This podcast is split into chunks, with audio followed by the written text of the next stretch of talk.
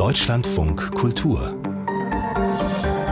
Lesart mit Joachim Scholl. Und einer höchst spannenden ukrainischen Familiengeschichte, die von einer wahrhaft kosmopolitischen Schriftstellerin geschrieben wurde. Viktoria Belem heißt sie. In der Ukraine wurde sie geboren, hat in den USA gelebt, studiert, schreibt jetzt von Belgien aus für die internationale Weltpresse und gleich in 15 Ländern auch erscheint jetzt ihr erstes Buch. Bei uns unter dem Titel Rote Sirenen, die Geschichte meiner ukrainischen Familie. Viktoria Belem war bei uns. Freuen Sie sich mit mir auf dieses Gespräch hier in der Leser. Hallo allerseits. Als Teenager kam die gebürtige Ukrainerin Viktoria Belim in die USA, hat Politikwissenschaft studiert, inzwischen lebt sie in Belgien, schreibt für die internationale Weltpresse auch als sprachliches Multitalent. In bald 20 Sprachen ist sie zu Hause, bis zum Persischen und Indonesischen hin. Auf Englisch hat sie ihr erstes Buch nun geschrieben, das in mehr als einem Dutzend Sprachen erscheint. Die deutsche Übersetzung heißt Rote Sirenen, Geschichte meiner ukrainischen Familie. Wir sind mit Viktoria Belim verbunden verbunden. Guten Tag, willkommen im Deutschland von Kultur. Vielen Dank. Sie sprechen natürlich auch Deutsch, haben aber darum gebeten, uns auf Englisch zu antworten. Im Jahr der Krim-Annexion, Frau Belim, durch Russland 2014 sind Sie in die Ukraine zurückgekehrt. Ein Onkel von Ihnen hat damals gesagt, man müsse der Sowjetunion dafür dankbar sein. Dieser Onkel, lebt in Tel Aviv. Sie haben mit ihm geskypt aus den USA über lange Zeit und sich heftig gestritten. Immer mehr war diese Haltung eines Familienmitglieds, diese pro-russische Haltung, auch ein Grund dafür, dieses Buch zu schreiben? When I first read uh, that sentence that he wrote in his message that we must be grateful to the Soviet Union. Als ich das zum ersten Mal gelesen habe, diesen Satz, dass man dankbar dafür sein muss, was die Sowjetunion geleistet habe, war ich wirklich schockiert. Es war doch klar, dass die Sowjetunion ein Land war, dem man keine Träne nachweinen sollte. Ein totalitärer Staat, der viele Tote auf dem Gewissen hatte, inklusive Tote aus unserer eigenen Familie. Als ich dann mit jemandem konfrontiert war, der so eine Sowjet-Nostalgie hatte, hat mich das dazu gebracht, alles zu überdenken. Sowohl meine Familiengeschichte, meine eigene Haltung zur Geschichte, zur Vergangenheit und das hat mich inspiriert, anzufangen zu schreiben und zu recherchieren. Und es war in diesem Sinne einer der Katalysatoren, die dieses Buch in Gang gebracht haben. Sie schildern, Frau Behle, diesen Konflikt sehr ausführlich, gleich zu Beginn. Vielleicht auch, weil dieser Riss typisch ist in vielen ukrainischen Familien? Uh, ja, es gibt ja so verschiedene Arten, wie unterschiedliche Generationen die Geschichte betrachten, wie sie aus ihr lernen und wie sie sie sehen. Das kann innerhalb der Familie sein, das kann sich auf ein ganzes Land beziehen. Und das, was mir da passiert, ist eine wirklich verbreitete Geschichte. Das äh, kann Menschen an einer Familie oder in einem Freundeskreis, Menschen an verschiedenen Seiten des Spektrums stehen, wie sie eine Angelegenheit betrachten. Das ist schon sehr typisch typisch. And uh, it was quite typical. An einer Stelle sagt im Buch ihre Mutter, alte Ängste sitzen tief. Die Sowjetzeit hat den Menschen in der Ukraine viele traumatische Ereignisse und Erfahrungen gebracht und die Narben sind bis heute spürbar und geblieben. Welche Narben hat Ihre Familie Verletzungen davongetragen? It's a fear. It's something ich denke, ein wichtiges Thema ist die Angst. Ich habe gemerkt, dass Angst eine wirklich weitreichende psychologische Wirkung auf Individuen hat. Also das wird so ins System eingefräst, dieses Gefühl der Angst, dass es einem die Weltsicht ändern kann, seine eigenen Handlungen, die Reaktionen. Und in meiner Familie gibt es auch diese tiefen Narben. Vor allem ist da der Verlust des Urgroßonkels, der verschwunden ist in der Sowjetunion. Und obwohl wir nie über ihn gesprochen haben, haben, hat das trotzdem einen starken Einfluss auf uns gehabt, auf die Beziehungen innerhalb der Familie. Die Recherche um ihren verschwundenen Urgroßonkel, ähm, das ist der Ausgang äh, des Buches und dann auch die Aufarbeitung des Todes ihres Vaters. Und jeder Onkel verschwand 1937 im sogenannten Hahnenhaus der KGB-Zentrale, damals in Poltawa. So erklärt sich auch der Buchtitel Rote Sirenen, so sahen die Figuren der Hähne am Gebäude aus. Konnten Sie denn, Frau Belem, etwas über diesen Verwandten herausfinden? Es war schwierig, Informationen zu finden, weil die alten KGB-Archive oft immer noch verschlossen oder zensiert sind. Als ich dann in dieses sogenannte Hahnenhaus gegangen bin, gab es Möglichkeiten, etwas herauszufinden. Das war eine wirklich unangenehme und beängstigende Erfahrung, aber es war gleichzeitig auch eine Herausforderung. Ich musste das tun. Ich musste dorthin gehen und mir die Informationen zusammensuchen, denn man muss verstehen, was passiert ist. Man muss die Vergangenheit verstehen, um mit der Gegenwart in Einklang kommen zu können und sich überhaupt die Zukunft vorstellen zu können. Sie haben schon gesagt, Frau Belim, dass man in Ihrer Familie darüber nicht gesprochen hätte. Das Schweigen, das Verstummen spielen im Buch eine ganz große Rolle. Ihre Großmutter Valentina ist eine der Hauptfiguren im Buch und man könnte sie sogar sagen, sie ist die Hüterin der Erinnerung, aber sie verwaltet auch das Schweigen. Was ist das für ein Verschweigen?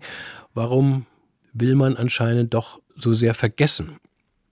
For my grandmother, für meine Großmutter waren ihr Kirschgarten und die Bewältigung ihres Alltags genug. Das hat ihr ausgereicht, um ihr Leben zu füllen. Für sie war die Vergangenheit ein anderes Land. Die Vergangenheit bleibt in der Vergangenheit. Von einem Trauma muss man weitergehen, sich weiterentwickeln. Und da war das Schweigen für sie die Antwort. Ich habe das auf meinen Reisen durch die Ukraine bei vielen Menschen dort festgestellt, dass viele diesen Weg wählen, zu schweigen, weil es einfacher ist, ihnen hilft, Heilung zu finden, verzeihen zu können. Aber meine Haltung ist die einer anderen Generation. Wir wollen verstehen. Ich möchte herausfinden, was in der Geschichte passiert ist. Ich möchte die verschiedenen Geschichten finden und sehen. Das war auch immer ein Konflikt zwischen Valentina, meiner Großmutter, und mir. Also sollen wir schweigen oder sollen wir die verstummten Stimmen wieder hervorholen? Das war oft eine Quelle für einige Konflikte, aber schließlich auch für gegenseitiges Verständnis understanding eventually. Glauben Sie denn, Frau Belim, dass dieses Schweigen sich jetzt auch in der Gegenwart auch mit dem gegenwärtigen Konflikt auswirkt? Uh, ja, es gab etwas wirklich Seltsames und Erstaunliches über dieses Schweigen, diese, diese tiefen Wurzeln der Angst, was ich herausgefunden habe. Also das Schweigen betrifft ja wirklich äh, die gesamte Gesellschaft. Wenn es kein gemeinsames Verständnis der Geschichte gibt, dann bringt das die Leute auch dazu, ganz komplett verschiedene Interpretationen zu haben von dem, was vorgefallen ist. Und das ist die Erfahrung, die ich eben mit meinem Onkel in Tel Aviv gemacht habe. Seine Haltung war geprägt von der äh, Doktrin der Sowjetunion. Also ganz klar in dieser Haltung hat er sich geäußert. Ich dagegen, die ich zum Teil in der Ukraine und in den USA aufgewachsen bin, hatte da eine ganz andere Perspektive. Denn sozusagen ist meine Familie gewissermaßen ein Mikrokosmos dessen, was man in der Ukraine findet. Das ist in vielen Familien in der Ukraine der Fall. Und ich fand das erstaunlich herauszufinden, als ich diese Fragen stellte und Interviews machte auf meinen Reisen. Das ist auch ein Teil der Faszination, was die Ukraine ausmacht, diese Komplexität der Identitäten. Und in diesem Sinne denke ich, dass die Sowjetzeit mit ihrem Schweigen und all diesen Traumata, die sie verursacht hat, die Ukraine sehr tiefgehend geprägt hat. Ukrainian identity in a very deep and profound way. Eine Aussage Ihrer Mutter hat mich im Buch ähm, sehr beschäftigt, Frau Belim. Sie sagt an einer Stelle, in der Ukraine wird sich nie etwas ändern. Trotz der Demonstrationen auf dem Maidan, trotz, der, trotzdem den Protesten. Und Sie selbst, Frau Belim, schließen da an und sagen, dass Ihnen Ihre Heimat immer noch Rätsel aufgeben würde. Welche Rätsel sind das? Before 2022, I vor 2022 habe ich oft gedacht, dass es in der Ukraine immer diese zyklischen Veränderungen gibt, dass es einen Aufruhr gibt und dann geht es wieder zurück zum Gewöhnlichen. So war es auch da der Orangenen Revolution oder 2004, 2005, dass man eine Zeit der Aktivität hatte, der Hoffnung, dass etwas passieren würde. Aber danach ist alles wieder zurückgerutscht, zurück zur Korruption, zum Chaos, wie immer. Bei den Maidan-Protesten war das so, dass man den Eindruck hatte, ja, Vielleicht passiert ihr was. Es gibt ein Gefühl der Hoffnung, der Kraft und ein Generationenwechsel über die Vergangenheit hinaus. Aber trotzdem ist es wieder zurückverfallen in diese Phasen. Bei der russischen Invasion ist jetzt aber ein wirklich großer Wandel zu sehen, und zwar darin, wie die Ukrainer ihrem Land beistehen. Es verändert sich sehr wohl etwas, denn inmitten dieser Tragödie, die dieser Krieg bedeutet, gibt es so viel hoffnungsvolle Kleinigkeiten, Anzeichen, Details, was die Menschen untereinander bewirken können und wollen. Und ich denke, in diesem Sinne wird die Ukraine nach dem Krieg nie wieder der gleiche Ort sein und es wird sich auf jeden Fall etwas ändern.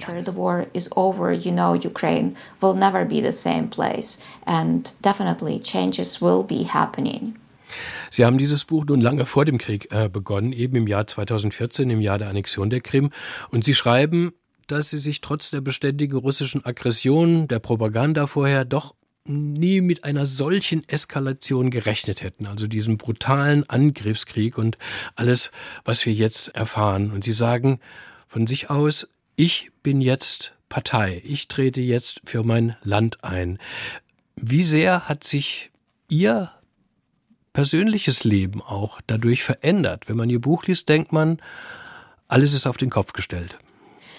When I started writing the book, of course, you know, I just did not expect uh, als ich angefangen habe, das Buch zu schreiben, habe ich ja nichts von dem erwartet, was 2022 passiert ist. Ebenso wenig, wie ich vor 2014 damit gerechnet hätte, dass die Krim annektiert wird. Ich muss dazu sagen, dass die Tatsachen, die Ereignisse von 2014 noch schockierender für mich waren, weil sie wirklich einen klaren Bruch mit allem Unschuldigen bedeutet haben, mit meiner eigenen Unschuld, mit der ich an diese Dinge herangegangen bin davor. Alles, was mir bisher als normal und gegeben erschien, wurde komplett in Frage gestellt. Das betraf sowohl meine Familie, mich selbst, aber auch eben meine Beziehung zur Ukraine als Land. Und als ich dann in die Ukraine gereist bin, habe ich gemerkt, dass ich tatsächlich eine sehr starke Beziehung zu diesem Land habe. Denn dass der Schmerz, den die Ukraine erlebt, dass ihre Tragödie auch mein Schmerz und meine Tragödie sind. Und mit diesem brutalen Krieg ist meine Welt dann 2022 erneut komplett umgekrempelt worden. Damit musste ich erstmal klarkommen. Und wenn ich über die Ukraine nachdenke, dann sehe ich sie als ein Land mit einem sehr entschlossenen Geist, ein sehr starkes Land, das sich dem eigenen Land sehr stark widmet. Dafür ist dieser Garten vielleicht auch ein Beispiel von dem, wie man sich um sein Land kümmern kann, wie man sich um das kümmern kann, was einem gehört, was einem wichtig ist. Jetzt habe ich natürlich die Hoffnung, dass der Krieg bald zu Ende geht, dass ich mich dann auch um den Kirschgarten meiner Großmutter kümmern und da sein kann.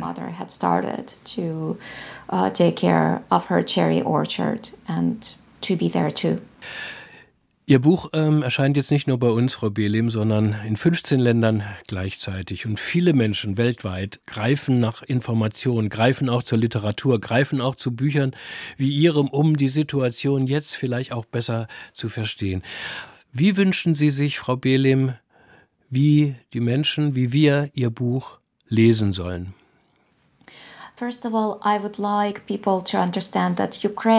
Ja, als erstes würde ich mir wünschen, dass die Leute verstehen, dass die ukrainische Geschichte Teil der europäischen Geschichte ist, dass die ukrainische Kultur zur europäischen Kultur gehört. Im Westen stellt man sich diese Länder ja so oft als postsowjetische Vororte von Russland vor. Und man gibt ihnen einfach nicht genug Raum, ihre eigene Geschichte zu erzählen, eine eigene Geschichte zu entwickeln. Mein Wunsch wäre also, die ukrainische Geschichte mehr als europäische Geschichte zu erzählen und zu sehen. Das zweite bezieht sich auf die ukrainische Kultur. Wir haben ja jetzt gesehen, dass so viele Museen bombardiert worden sind, so viel Kunst und, und Schätze des Landes zerstört worden sind. Da verlieren wir sehr viel Wertvolles und Deshalb geht es im Buch auch viel um Kunst und Künstler und um die Tatsache, dass Künstler immer weiterarbeiten und kreativ sind, obwohl so viel Konflikt und Zerstörung um sie herum ist. Und das ist für mich eben auch ein Teil der ukrainischen Identität, dieser Wunsch, nach Schönheit und Kunst. Wenn das überlebt, durch all dieses Chaos bestehen bleibt, dann ist das sehr viel wert und das erfüllt mich mit Inspiration und Hoffnung. And that fills me with inspiration and with hope. Viktoria Bielim hier im Deutschlandfunk Kultur. Herzlichen Dank Ihnen für dieses Gespräch und alles Gute für Sie. Vielen Dank für ein interessantes Gespräch. Und natürlich auch nur das Beste für Ihr Buch Rote Sirenen, Geschichte meiner ukrainischen Familie, jetzt im Aufbauverlag erschienen mit 350 Seiten für 22 Euro. Übersetzt hat den Band Ekaterina Pavlova und bei unserem Gespräch mit Viktoria Belim hat Marei Amia geholfen. Auch ihr besten Dank.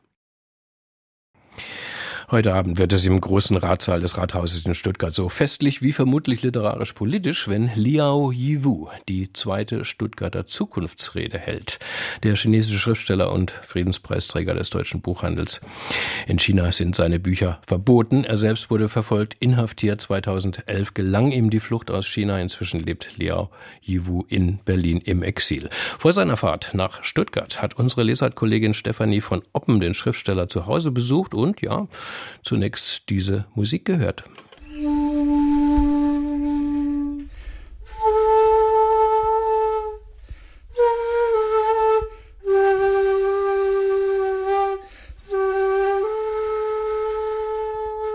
Ja Yiwu improvisiert auf seiner langen, dunklen Holzflöte. Dabei schließt er die Augen und wiegt seinen Kopf, auf dem nicht der Ansatz eines Haares zu sehen ist.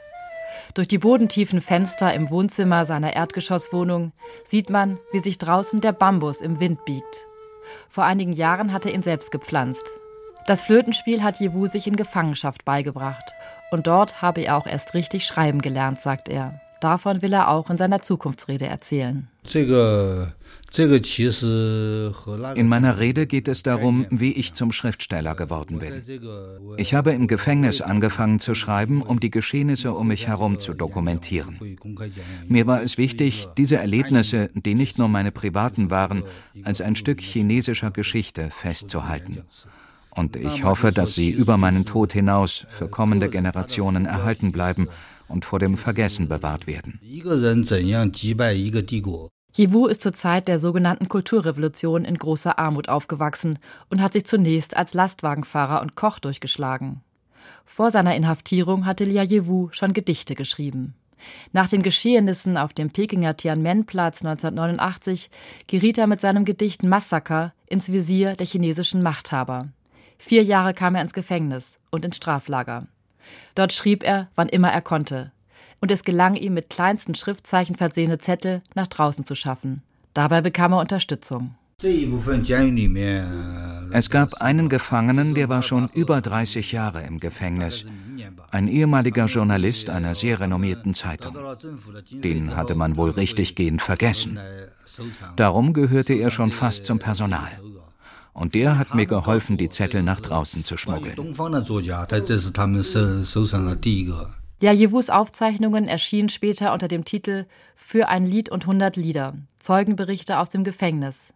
Die vielen eng beschriebenen Zettel werden inzwischen im Deutschen Literaturarchiv in Marbach verwahrt. Als erste Schriftensammlung aus Asien, erzählt Jiwu stolz. Seine Geschichten sind bei allem Schrecken von viel Humor getragen. Er hat dazu seine ganz eigene Theorie. Das hängt wahrscheinlich damit zusammen, dass ich aus Sichuan komme.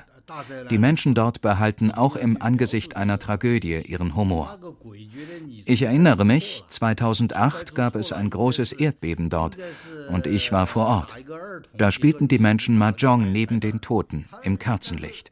Und wenn der Wind die Kerzen ausblies, sagten sie, ach Mensch, der Verstorbene wollte wohl auch mitspielen. Der Autor wird auch im Exil nicht müde, sein Land kritisch unter die Lupe zu nehmen. Hierzulande ist er vielleicht zum wichtigsten Vermittler chinesischen Lebens geworden. Durch ganz China ist er gereist, um über die Ameisen zu schreiben, wie er die Menschen nennt, die für ihn die Wurzeln der chinesischen Gesellschaft bilden. Das Wort Ameise ist ein Bild für meine Sicht auf die Welt. Schauen Sie sich Länder wie Indien oder China an, wo die ganz normalen Menschen ihr Leben lang namenlos bleiben. Die sind wie Ameisen. Die Basis allen Lebens. Sie sind wie die Wurzeln, wenn man zum Beispiel China als Baum betrachtet. Gemeinsam entwickeln sie eine ungeheure Kraft. Und die wissen auch ganz genau, wie böse das System ist, in dem sie leben. Und die Geschichten von diesen Menschen wollte ich aufschreiben. Sein erster autofiktionaler Roman heißt auch Die Wiedergeburt der Ameisen. In seinem jüngsten Buch Wuhan erzählt er vom Umgang Chinas mit der Corona-Pandemie. Ohne die Informationen, die in Deutschland zugänglich waren, hätte er das Buch, in dem er China als Orwellschen Überwachungsstaat entlarvt, nicht schreiben können. Den Austausch über seine Themen führt er vor allem mit Berliner Schriftstellerfreunden, die wie er im Exil leben. Wir tun alle die gleiche Arbeit. Hinter uns ist unser Heimatland mit einem diktatorischen System. Und unsere Aufgabe ist es, das aufzuschreiben und zu dokumentieren für die Menschen heute und in der Zukunft. Eine seiner besten Freundinnen ist Hertha Müller aus Rumänien. Eins ihrer aus Zeitungsschrift zusammengesetzten Gedichte steht hinter Glas auf einem Regal. Seiner Zukunftsrede hat Lia Yewu den Titel Der unsichtbare Krieg gegeben. Untertitel Ein Privatmann gegen ein ganzes Imperium. Er wird kein Blatt vor den Mund nehmen. Neben China wird auch die Rede von der Diktatur Putins und seinem Krieg gegen die Ukraine sein. Jajewu ist voller Hoffnung, dass es der Ukraine gelingen wird, ihre Freiheit zu verteidigen. Putin ist damals angeblich wegen der Olympischen Spiele nach Peking gereist. Aber ich bin mir sicher, dass er mit Xi Jinping auch über die Ukraine gesprochen hat darüber, dass er das Ende der Spiele abwartet, bevor er mit dem Krieg anfängt. Die haben nicht damit gerechnet, dass die Ukrainer so stark sind. Und ich hoffe sehr, dass sie gewinnen werden und damit auch die Demokratie. Inzwischen sind Yewus chinesische Frau und die achtjährige Tochter Anna nach Hause gekommen. Sie sitzen in der Küche. Anna macht Hausaufgaben. Sie spricht natürlich fließend Chinesisch und Deutsch. Der 64-jährige Yewu sagt, er habe keine Zeit, Deutsch zu lernen und er müsse sein Chinesisch pflegen. Tagsüber Familie, nachts schreiben und zur Entspannung Flöte spielen. Liao Yiwu, der chinesische Schriftsteller und Dissident. Heute Abend hält er in Stuttgart seine Zukunftsrede im Rathaus Stuttgart. Man kann die Veranstaltung im Livestream verfolgen auf der Website vom Literaturhaus Stuttgart. Deutschlandfunk Kultur Buchkritik und einem Roman aus Frankreich jetzt, der schon 30 Jahre alt ist, aber erst nun jetzt auf Deutsch erscheint, unter dem so schön wie interessanten Titel Einige Einzelheiten über die Seele der Fälscher. Geschrieben hat es der russische französische russisch-französische Schriftsteller, pardon, Antoine Volodin. Es ist kein einfaches, sondern hochtrickreiches Buch anscheinend, auf das mich unser Rezensent Thomas Wörtje schon ein bisschen vorbereitet hat. Er ist im Studio. Hallo. Hallo. Sagen Sie uns ein paar Worte zu diesem Autor, Herr Wörtje. Er ist Jahrgang 1950. An die 40 Romane gibt's von ihm. Auf Deutsch ist nicht so viel übersetzt worden. Vielleicht, vielleicht auch, weil ja die Erzählweise des Autors eine ganz spezielle ist. Was ist das für ein Schriftsteller, dieser Antoine Volodin? Ja, es fängt schon damit an, ähm, dass der natürlich nicht Antoine Volodin heißt, sondern man weiß nicht, wie er heißt. Äh, man weiß auch nicht, ob er wirklich 1950 geboren ist, vielleicht aber auch schon 1949. Ähm, man weiß, dass er sehr, sehr zurückgezogen lebt dass er sich interessiert für äh, chinesische Kampfsportarten oder asiatische Kampfsportarten und auch äh, Teile äh, äh, seiner Zeit in Asien verbringt und dass er unter sehr, sehr vielen verschiedenen Pseudonymen schreibt. Man weiß gar nicht, äh, welche das so genau sind und wie viele das sind. Mhm. Und er gehört natürlich jetzt so im Kontext der französischen Literatur, gehört er so zu den ähm, Avantgarden nach 68, also mit einem starken linken politischen Hintergrund. Man würde sagen, vielleicht postsituationistisch. Okay, jetzt einige Einzelheiten über die Seele des Fälschers. Äh, lässt sich denn dieser Roman auf die einfache Frage herunterbrechen, Herr Wörtje? Worum geht es? Das geht nun ganz und gar nicht. Auch da fängt schon wieder übrigens an die Verwirrung. Einige Einzelheiten über die Seele des Fälschers ist eigentlich der Originaltitel, nur der französische Verlag wollte den nicht haben. Und zwar auf Deutsch. Also auch da sieht man, dass das ein relatives Verwirrspiel ist. Nein, ähm, wir wissen ähm, ein bisschen was, um was es geht in diesem Roman. Ähm, wir haben einen BKA-Mann namens Kurt Wellenkind und wir haben eine RAF-Terroristin namens Ingrid Vogel die irgendwann nach dem deutschen Herbst äh, sich äh, verlieben. Der BKA-Mann hilft äh, der Terroristin raus aus der Fahndung und sie setzen sich nach Lissabon ab. Also das weiß man. Das wird auch relativ realistisch beschrieben. So, das ist es schon, was wir an hundertprozentiger Handlung haben. Ähm, ich dachte, das hört sich doch ganz, ganz, das hört ganz sich solide an. Gut ja. an. Wenn es äh, äh, mehr wie drei oder fünf Seiten wert wäre, aber der Roman hat nur leider ein paar hundert Seiten. Mhm. Und nun ja gut, ähm, und diese Ingrid Vogel schreibt jetzt nun einen Schlüsselroman über die ähm, über den bewaffneten Kampf, aber dieser Schlüsselroman ist so verschlüsselt, dass kein Analyst und kein Kryptograph dahinter kommen soll, um was es geht und daraus Rückschlüsse auf Taktik und Personal ziehen soll. So, das ist jetzt die ähm, aber, aber, aber was lesen wir denn dann? Ich meine, wie baut er dann, ja. dann die, eine Geschichte überhaupt auf? Und dann lesen wir ähm, dann lesen wir Fiktionen. Fiktionen über, möglicherweise über Terrorismus. Wir lesen aber auch Fiktionen über ähm, eine Gesellschaft jenseits von Raum und Zeit, die aber trotzdem ein bisschen Parallelen zu uns hat. Wir lesen eine ganze Menge. Äh, einzelne Passagen aus diesem Roman von Ingrid Vogel, die äh, zum Beispiel ein Polizthriller sein könnten und in dem Sinn dann auch äh, völlig straight durcherzählt sind. Wir lesen zum Beispiel ähm, Fantasy, wir lesen Science Fiction. Science Fiction hat ähm, insofern äh, Sinn, dass wir wissen von Antoine Volodin, dass er zum Beispiel die Brüder Strugatsky ähm, übersetzt hat. Äh, wir kennen Stalker, den Film von Tarkovsky. Solche Landschaften entwirft er.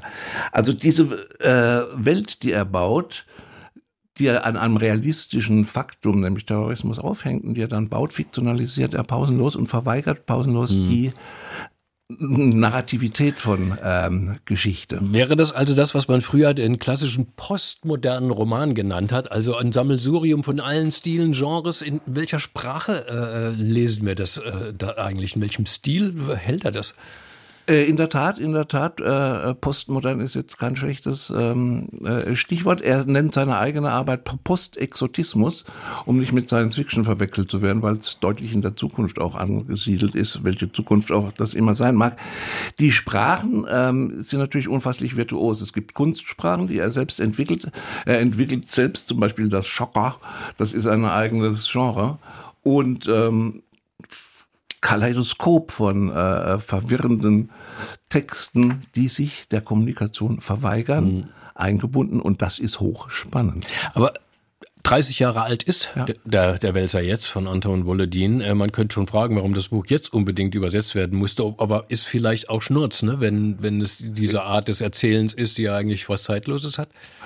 Ist insofern Schnurz, ist insofern nicht Schnurz, weil ja zurzeit alles so gefällig erzählt wird. Also man muss darauf hinweisen, dass es auch noch eine andere Literatur gibt, nämlich eine, eine hochartifizielle Literatur, die wirklich Fiktion ernst nimmt und nicht daraus irgendwelche Geschichtsnarrative baut, die man eigentlich auch bei Wikipedia nachlesen könnte. Mhm. Einige Einzelheiten über die Seele der Fälscher. Der Roman von Antoine Volodin jetzt endlich auf Deutsch in der Edition Converso erschienen mit 304 Seiten für 25 Euro. Übersetzt hat das Buch Holger Fock und uns vorgestellt hat es Thomas Wörtje. Besten Dank Ihnen.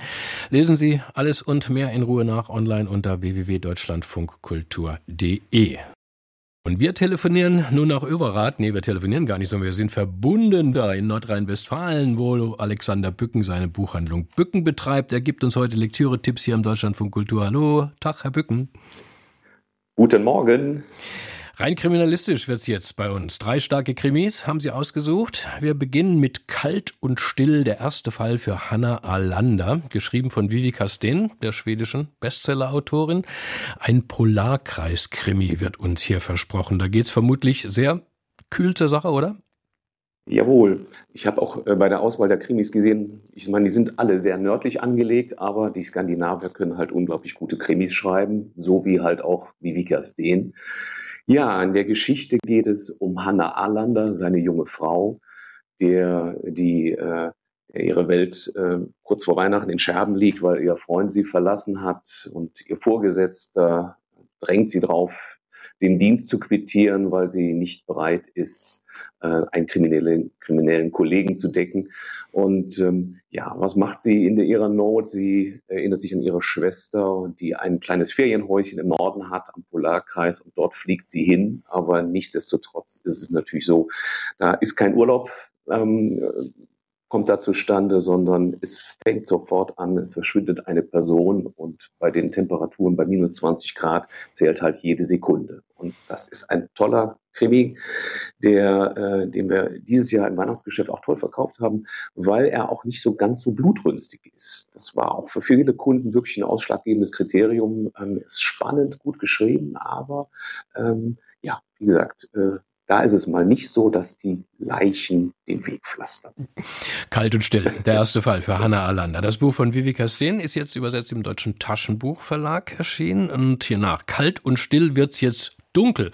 So in einem Wort ist der Roman von Ragnar Jonasson überschrieben. Jetzt sind wir in Island. Worum geht's hier und warum hat sie das, Herr Bücken, scheint so gepackt? Ja, warum hat mich das so gepackt? Da geht es halt quasi auch wieder um eine Polizistin, die, ähm, ich sage jetzt mal, auch Schwierigkeit mit ihren Vorgesetzten hat. Und ähm, es, sie steht kurz vor der Rente, sie hat auch mehrere Schicksalsschläge durchgestanden. Und ähm, sie sollte eigentlich ihre, ja, sag mal, ihre, ihre Taschen packen, den, den Schreibtisch leer räumen und ihr Chef ähm, sagt, du kannst jetzt unbezahlten Urlaub nehmen. Und sie lässt es aber nochmal so stehen und schafft es ihn zu überreden, noch einmal 48 Stunden an einem Cold Case zu arbeiten. Und das gesteht er ihr zu. Und ähm, das ist unglaublich spannend, weil diese Frau hat 48 Stunden Zeit, diesen Fall zu lösen und man fiebert quasi wirklich mit ihr mit. Und ähm, das ist eine Trilogie. Es gibt noch zwei Folgebände, Insel und Nebel. Ähm, und es hat aber einen fulminanten Schluss, mit dem irgendwie keiner gerechnet hat. Und ähm, ja, ich habe das Buch gelesen, habe es zugeklappt und habe gesagt, das kann ich mir überhaupt nicht vorstellen, dass jetzt das der Schluss sein sollte. Ich muss die anderen Bände auch lesen. Und dieser Krimi Dunkel von Ragnar Tunas Jonasson ist jetzt auf Deutsch bei, B, hm? bei, BTB veröffentlicht. Wir bleiben in Island mit Ihnen, Herr Böcken, und Jawohl. kommen zu Irsa Sigurdardottir. Großer Star in der internationalen Krimiwelt, die Dame inzwischen. Und ihre jüngste Tat heißt bei uns wieder in einem Wort Schnee. Wir bleiben also Jawohl. im Takt. Welche eisige, eisige Geschichte hm? erwartet uns denn hier, Herr Böcken? Ja, wir befinden uns in den Weiten Islands und äh, mit einer ja, sagenhaften, schönen Natur, aber auch mit einer gnadenlos tödlichen Natur. Ähm, ist, das Buch hat drei Handlungsstränge. Es gibt quasi drei Geschichten, die kunstvoll miteinander verwoben sind. Ähm, die erste Geschichte sind quasi vier Freunde, die ähm, sich zu einer Wanderung aufmachen und ähm, die, ähm, die aber nicht zurückkehren und Suchmannschaften ähm, werden dann ausgesandt, um sie zu finden. Man findet zuerst nur ihre Kleidung und es ist relativ schnell klar, da ist etwas passiert. Und man stellt sich natürlich die Frage, was ist denn passiert, dass alle vier sag mal, ihre Kleidung erstmal, ähm, ich sag mal, ausgezogen haben, beziehungsweise Sie werden auch nachher ihre vier Leichen gefunden. Natürlich stellt sich die Frage, was ist da passiert? Und dann gibt es noch einen kleinen anderen Handlungsstrang. Das ist eine kleine Radarstation, an der ein Mensch, äh, sagen wir ganz normal, arbeitet und dort aber seltsame Stimmen vernimmt. Und es gibt noch einen anderen Handlungsstrang. Ähm, durch einen Hausverkauf ähm, klingelt ähm, eines Tages an der Tür und die Verkäuferin ähm, oder die neue Besitzerin übergibt dem alten Verkäufer einen Kinderschuh, der äh, im Garten gefunden worden ist. Ähm, und das alles sind äh, erstmal sehr seltsame, ähm, ich sage jetzt mal anmutende Geschichten, die aber alle zusammengehören und dann zu einem, ja, zu, auch zu einem tollen Ende führen. Mhm. Und auch, ähm, sag mal, Spannung ist auf alle Fälle garantiert. Also wenn ich Sie richtig verstanden habe, dann sind das alles drei sehr atmosphärische Krimis, ne? Mit der, ja, mit dem Klima, mit dem Wetter, mit der der Mentalität und ja, wahrscheinlich auch der Natur. Genauso ist es. Also sie sind atmosphärisch unglaublich dicht. Und wenn ich jetzt gerade so aus dem Fenster rausgucke und ich sehe, dass also es gefroren ist, denke ich mir, das passt wunderbar im Augenblick zur Jahreszeit. So, der C.A. Beck Verlag bringt diesen Roman, über den wir zuletzt gesprochen haben, heraus. Schnee von Irsa Sigurd Dutter. Dreimal kalte Spannung, also warm empfohlen von Alexander Bücken aus Overath aus der Buchhandlung Bücken. Schönen Dank Ihnen. Alles Gute, Herr Bücken. Ich Und danke ja, Ihnen. auf bald mal wieder, ne? Auf bald. Danke. Dankeschön. Tschüss.